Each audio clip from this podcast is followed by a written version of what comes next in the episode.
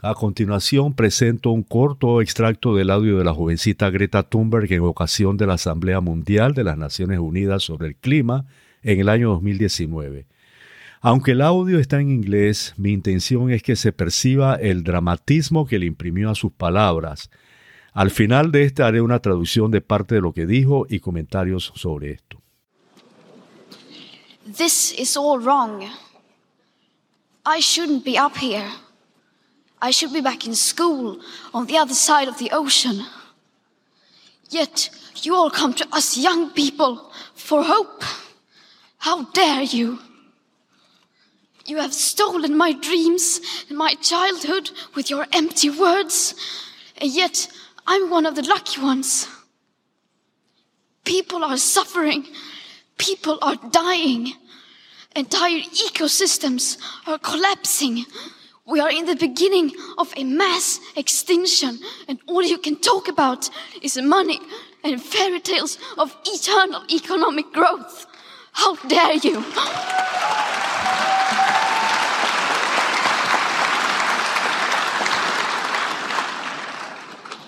For more than 30 years, the science has been crystal clear. How dare you continue to look away and come here saying that you're doing enough when the politics and solutions needed are still nowhere in sight? The popular idea of cutting our emissions in half in 10 years only gives us a 50% chance of staying below 1.5 degrees and the risk of setting off irreversible chain reactions beyond human control. Esto fue parte de lo que dijo. Durante más de 30 años la ciencia ha sido muy clara. ¿Cómo te atreves a seguir mirando hacia otro lado y venir aquí diciendo que estás haciendo lo suficiente cuando la política y las soluciones necesarias todavía no están a la vista? La idea popular de reducir nuestras emisiones a la mitad en 10 años solo nos da un 50% de las posibilidades de mantenernos por debajo de 1.5 grados centígrados y el riesgo de provocar reacciones en cadena irreversibles fuera del control humano. En su presentación, ella se refiere a las metas establecidas por el Protocolo de Tokio y Acuerdo de París, a las cuales me he referido como inexactas y llenas de incertidumbres, y de las cuales ella considera que no se han cumplido lo suficiente. Esta fue una más de sus intervenciones creadoras de terror y desasosiego en la humanidad, especialmente los jóvenes, sobre el cambio climático. Una de sus más controversiales fue cuando eh, citó en uno de sus tweets en el año 2018 la supuesta advertencia del profesor de Harvard universitario, James Anderson, de que la humanidad dejaría de existir si el uso de combustibles fósiles no se detuviera en un plazo de cinco años. Ojo, se cumplía en el 2023. Hace unas semanas, cuando supuestamente todos habíamos muerto por haberse cumplido el plazo, se creó una ola de críticas cuando ella borró su tweet. En la discusión que se generó, se encontró que el profesor nunca había dicho esto. Para mí la situación fue aún peor para ella, pues no solo su cita contribuyó al terror, sino que peor aún, fue una cita que ella no se tomó el trabajo de verificar, sino que la lanzó irresponsablemente al aire, lo cual pone inmediatamente en duda su credibilidad. Uno se pregunta entonces, ¿cuántas aseveraciones terroríficas sobre el cambio climático hechas por ella, hechas por Al Gore, etcétera, etcétera, no serán falsas o equivocadas? Como de hecho así han sido. Hola, bienvenidos al episodio número 51 de nuestro podcast Grandes Fraudes Científicos y el número 23 de nuestra segunda temporada. Soy su anfitrión, el doctor Esteban Morales Mancuarto. Después de iniciarse esa gran campaña para aterrorizar a la humanidad con cálculos llenos de incertidumbres e inexactitudes del calentamiento futuro, de las emisiones de CO2, del papel de este en el calentamiento de la Tierra y del impacto en el clima producido por el ser humano, la ONU realizó cálculos igualmente inexactos y llenos de incertidumbres de los costos a la humanidad de este calentamiento global predicho por ellos. Sobre esto hablo en este episodio. Este es un buen momento para reiterar el contexto en que se da la discusión sobre el cambio climático, porque aquí es donde se inicia la farsa. Este contexto lo provee el concepto de cambio climático manejado por la ONU.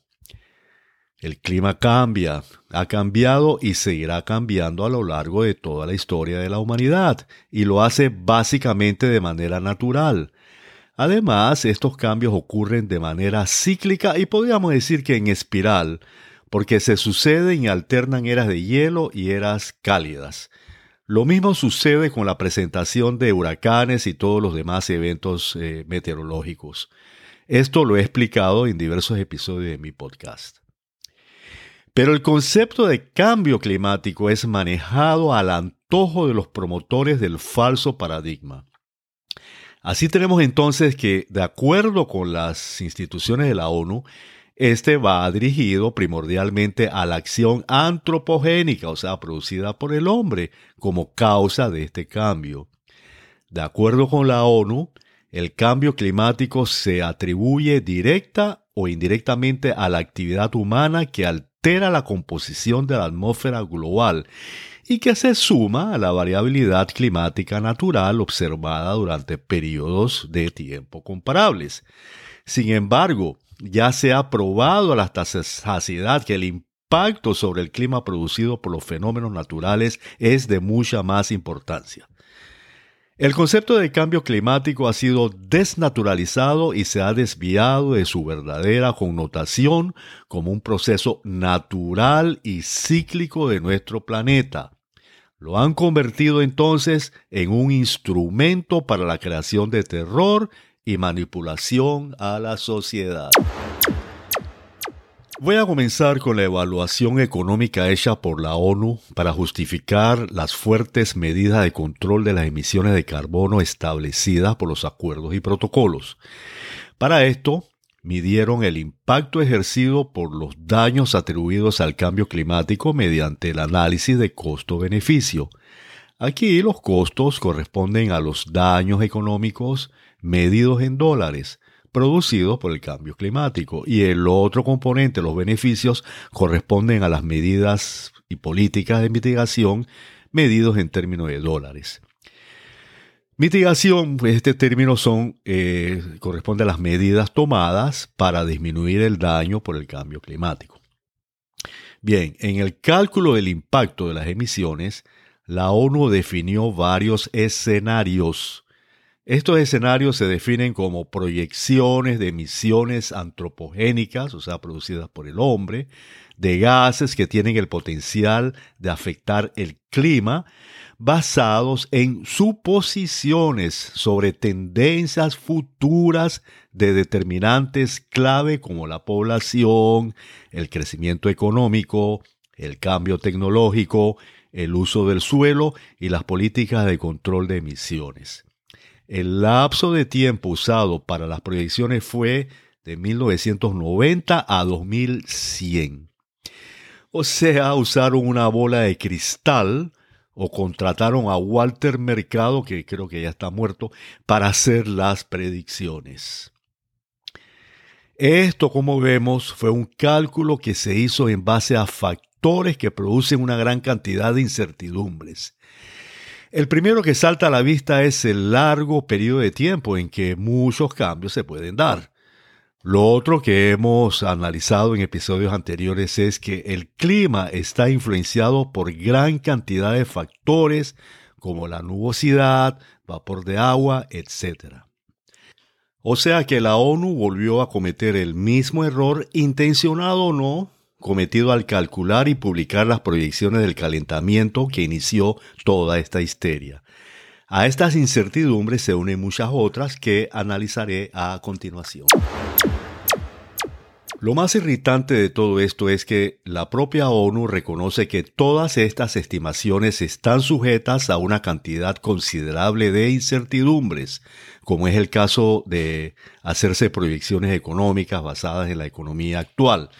Por ejemplo, se utilizó el año 2060 para calcular el calentamiento de referencia, utilizándose indicadores económicos correspondientes al año en que se realizó el estudio.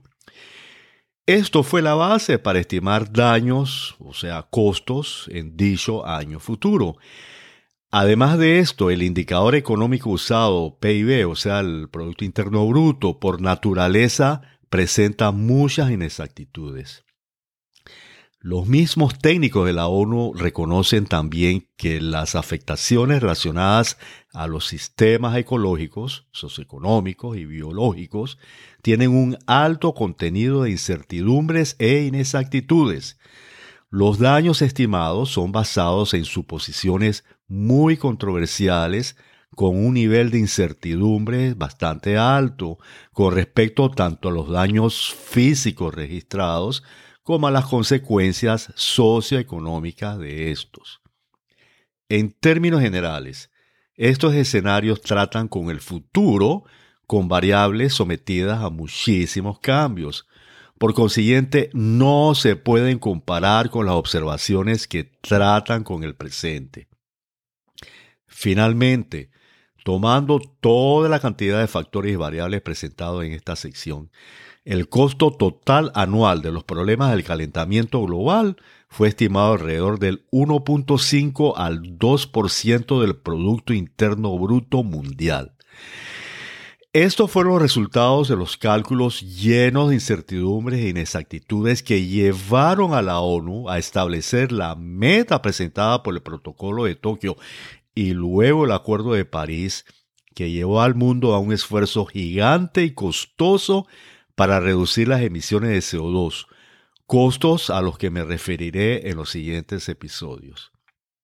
Igualmente, tal como ya expliqué, estos fueron compromisos a los que no tuvieron que someterse países como China e India, a pesar de ser considerados como los mayores emisores de CO2. Lo presentado hoy y lo que presentaré en el futuro está de manera más detallada en mi libro, Los dos grandes fraudes científicos de los siglos XX y XXI. Este lo pueden adquirir como libro físico o como ebook a través de mi sitio web estebanmoralesmancuartel.com, al cual los invito a suscribirse. Aquí podrán también acceder a nuestro podcast y encontrar mucha otra información de interés.